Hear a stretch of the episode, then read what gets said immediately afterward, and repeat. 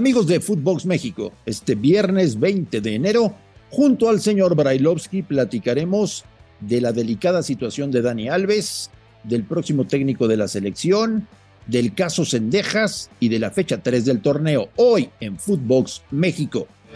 Footbox México, un podcast exclusivo de Footbox.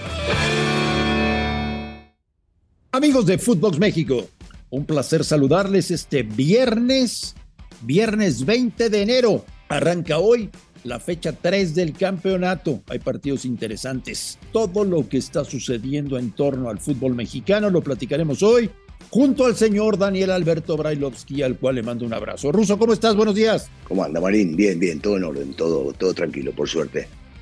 adelante, ya se viene otra jornada de fútbol total en este maravilloso fútbol mexicano, sobre todo por los dirigentes, ¿no? Siente tu liga. Siente tu liga. Antes de comenzar, señor Brailovsky, quiero informarle que Footbox y Sonoro se alían como el equipo perfecto para hacer crecer los podcasts de fútbol en el mercado hispano y de los Estados Unidos.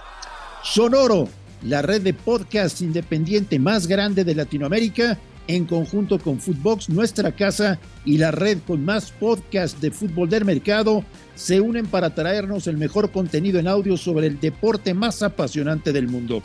Esta alianza es una gran apuesta para llevar a una mayor audiencia y construir la industria del audio a través de podcasts especializados en fútbol con la calidez que distingue a los expertos latinoamericanos. Con esta alianza, Sonoro y Footbox adicionalmente buscarán desarrollar nuevos contenidos en audio de ficción y documental sobre fútbol y otros deportes. Es decir, Señor Brailovsky, la estamos rompiendo de cara a la Copa del Mundo de Estados Unidos, México y Canadá.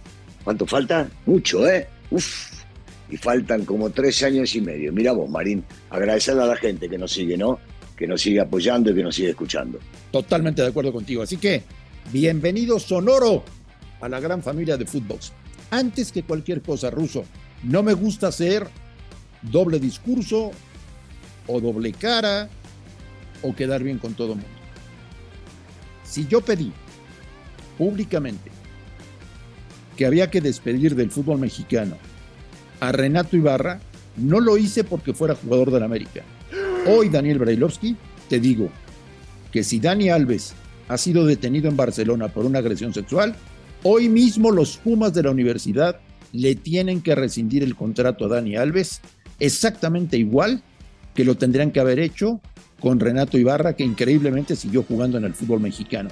Dani Alves cometió un gravísimo error y en una institución tan grande como es la Universidad Nacional, no puede permitir el rector, los directivos, Miguel Mejía Barón, no pueden permitir que Dani siga jugando en el fútbol mexicano ruso. Marín, primero hay que comprobarlo. Digo, yo, yo, si yo, yo estaba en el momento que fue lo de Ibarra, que había demasiadas cosas que habían mostrado que existía una realidad de todo esto, dije, por supuesto, yo también decía, tiene que estar afuera de la América, inclusive yo decía que si estaba en el América y que si salía campeón con un gol de él, la gente me lo preguntaba si lo iba a festejar, yo dije, no, mientras esté en la América no voy a festejar ningún triunfo de la América, ¿te acordás? Lo dije y lo voy a seguir diciendo. Me acuerdo. Pero ya estaba, pero ya estaba demostrado, estaba demostrado. Yo digo que para que lo de para que a Dani Alves lo expulsen del fútbol mexicano, es lo mismo que en su momento pedíamos con Ibarra, primero hay que demostrarlo. Porque, digo, yo, yo siempre estoy en esta, en esta pensando, y a vos que sos una persona famosa o conocida, o a mí que soy una persona famosa o conocida, alguien declara o dice tal o cual cosa. ¿Ya quiere decir que entonces estamos implicados y que tienen que sancionarnos? No, bueno, hay que demostrarlo, hay que comprobarlo. Ahora sí, si se demuestra y se comprueba, pero por supuesto que una institución como universidad debe expulsarlo inmediatamente lo que no hizo en su momento la América debería dar el ejemplo público. Estamos en la misma, estamos en la misma, Russo, estamos en la misma. Exacto, no, bueno, eh, el que no esté en la misma, te digo Andrés, es un pelotudo. A ver, el tipo que no realmente eh, tiene dos dedos de frente no puede pensar diferente, Andrés. Es una locura. Totalmente de acuerdo. totalmente de acuerdo.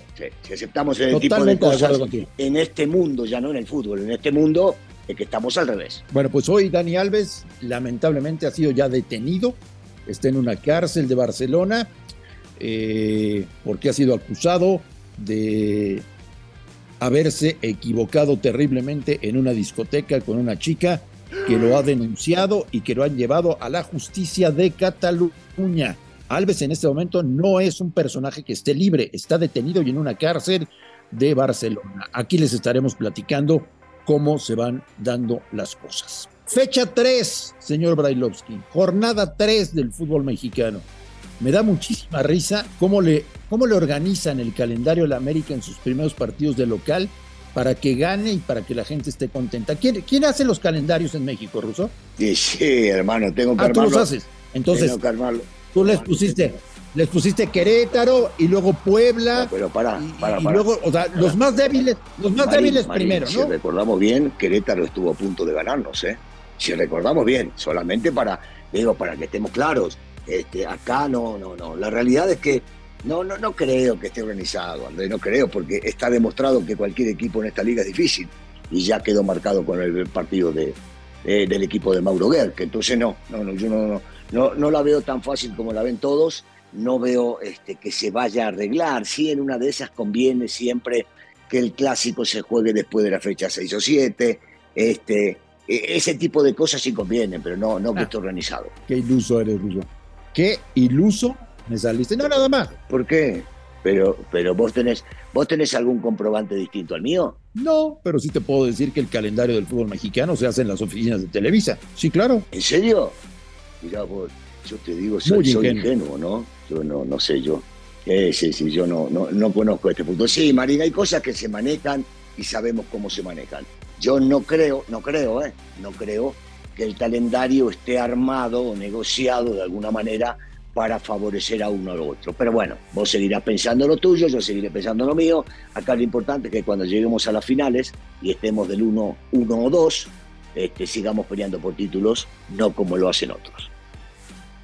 Oye, esta semana habrás leído, ¿no? Que ya apareció en diversos medios Santiago Baños.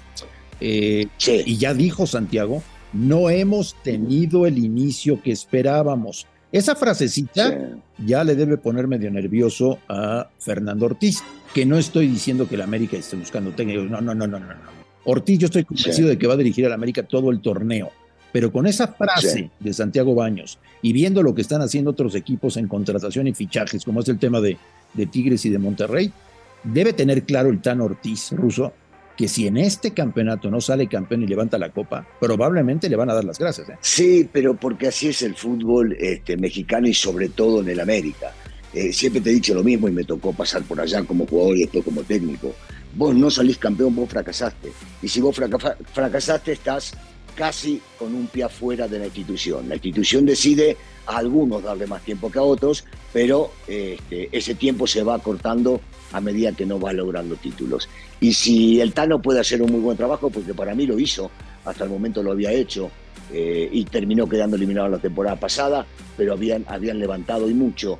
Si no llega a lograr ganar el título, va a ser muy difícil que se quede seguramente empezarán a buscar a otros técnicos. Porque la próxima liguilla, en donde va a estar el América, porque por supuesto que va a calificar el América, la próxima liguilla ya será la tercera de Fernando Ortiz. Si en tu tercera liguilla no entrega resultados, te van a cambiar. Te van a cambiar. Y además, va a pesar Ruso, va a pesar sobre Fernando Ortiz.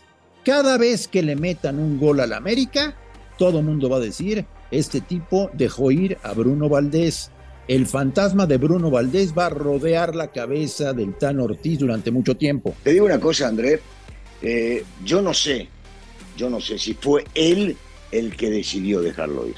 No lo sé, no lo puedo saber. Seguramente nos harán creer que siempre la última palabra la tiene el técnico y que le consultaron al técnico y que el técnico dijo sí, déjenlo ir que tengo otros futbolistas. Pero muchas, muchas de estas cosas terminan siendo aceptadas a veces por los técnicos para continuar en su trabajo. Le dicen, mira, para nosotros este el vínculo con este futbolista se acabó este, por diferentes motivos, en este caso por la lesión, por la edad o por lo que le quiera ver, y este, nuestra idea institucional es dejarlo ir. Y el técnico te dice, bueno, está bien, si ustedes ya lo decidieron, yo voy a poner la cara y voy a decir que sí. Tan simple como eso, Andrés. Por eso te digo, sí, sí se la termina comiendo el técnico. Por supuesto que se la come el técnico, porque es parte de. Pero yo no sé si sabiendo y conociendo muy bien esa posición que la jugó Fernando Ortiz, si él hubiese querido dejarlo ir, si la, la opción de decidir pasaba solamente por él. Porque el discurso es, terminó su ciclo en el América. ¿Cómo puede ser que un tipo claro, digan, terminó su ciclo en América siendo el defensa más goleador en la historia del club y al día siguiente firmar con Boca Juniors? O sea, no puede haber terminado el ciclo. Pero bueno, cosas de la América. se, fija, se fija en él. Se fija en él uno de los equipos más importantes que hay en todo el continente, eh, que va a pelear absolutamente todo, el título local, la Copa Libertadores y demás, pero en nuestro equipo no está para jugar. Por eso te digo, no creo que el Tano, aunque va a decir que sí cuando se lo pregunten, haya decidido eso. Para mí es una decisión institucional. Te voy a dar una noticia que te va a impactar, Russo. Dale. Este fin de semana, con el partido de este fin de semana, Don Víctor Manuel Bucetich cumple mil partidos dirigidos en el fútbol mexicano. Mil rusos, mil. Dice una cosa, ¿y cómo, ¿y cómo a veces se lo sigue discutiendo? Porque a la mayoría de los técnicos en el mundo, lo he dicho, lo voy a seguir reiterando y no me voy a cansar, eh, les ha ido bien, les ha ido mal, les ha ido regular. Yo no conozco un técnico en el mundo que todo le haya salido bien, todo. Entonces, fueron muchos años de entrenador.